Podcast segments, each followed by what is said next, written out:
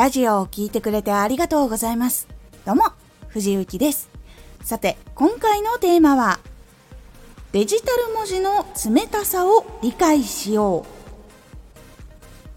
う。LINE、メッセージ、Twitter、Instagram、Facebook、ブログなどなど、デジタルの文字を使ってコミュニケーションを取ったりとか何かを伝えることっていうのがもうほぼ日常で使っている方多いと思いますだからこそそのデジタルの文字の特徴を知ることが大事になります。このラジオでは毎日19時に声優だった経験を生かして初心者でも発信上級者になれる情報を発信しています。それでは本編の方へ戻っていきましょう。結構そのデジタル文字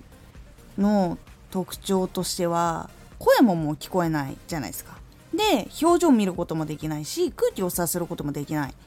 となるのでやっぱり目の前にある無機質な文字から相手はいろんなことを考えて受け取る。っていうことがあるのでやっぱり相手のテンションとか感情とか意図とかそういうのを誤解して受け取る。っていうのが結構出てくるんです。まあ、例えばお仕事の連絡なんですがお疲れ様です。ツイート文作りましたのでご確認くださいっていうことを伝えたいという時に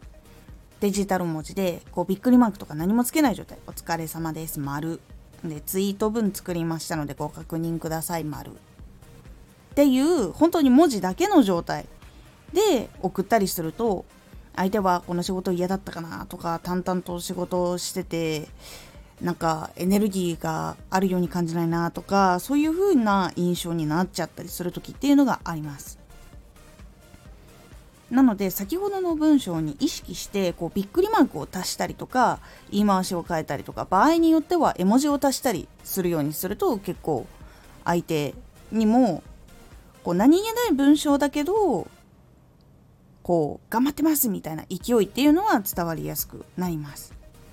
そうすることでこう一生懸命作ったんだなとか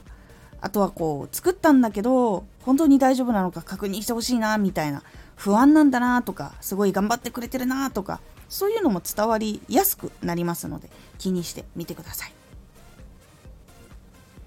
ポイントとしてはそのデジタルの文字っていうのは感情がそぎ落とされちゃうっていうのが非常に大きいので言葉とか記号とかで感情をいつもよりも30%増しぐらいの意識で作ってみるようにしてみてください。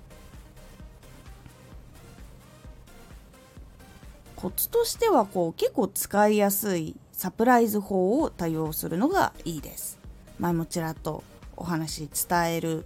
文章の時に5月お話しした中にあるサプライズ法びっくりマークとかそうだとか実はとかそういう風にこう使っていくのがいいんですが結構その業務的な会話だったらびっくりマークが一番多いかなと思っております。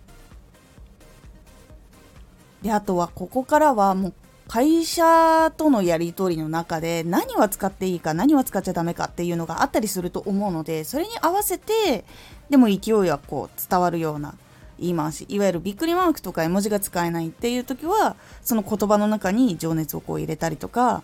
あとは赤裸々にこう自分ってこういう風に感じてこのお仕事を一緒にできるっていうのが幸せなんですみたいなのを入れたりとかっていう風にして結構その熱量とか気持ちとかを伝えるようにしないとその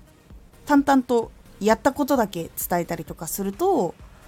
かなり事務的なやり取りになるので感情っていうのがあんまり動かなくなってしまったりとかするので仲良くなりづらかったりとか評価されにくいっていうところにつながってしまうので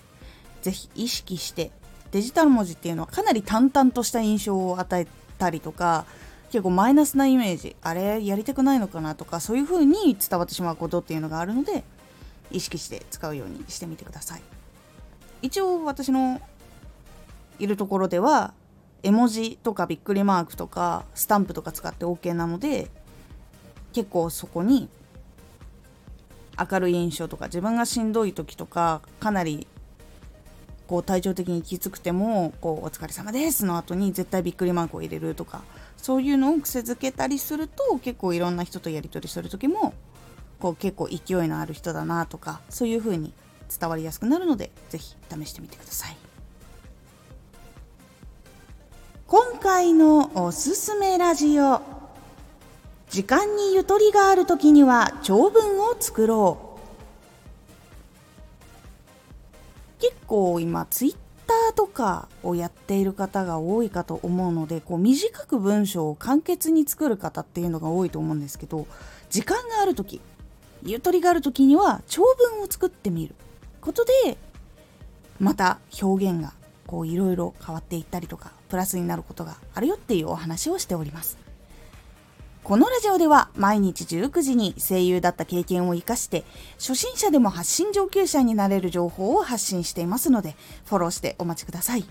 毎週2回火曜日と土曜日に藤雪から本気で発信するあなたに送る上級者の思考の仕方やビジネス知識などマッチョなプレミアムラジオを公開しています。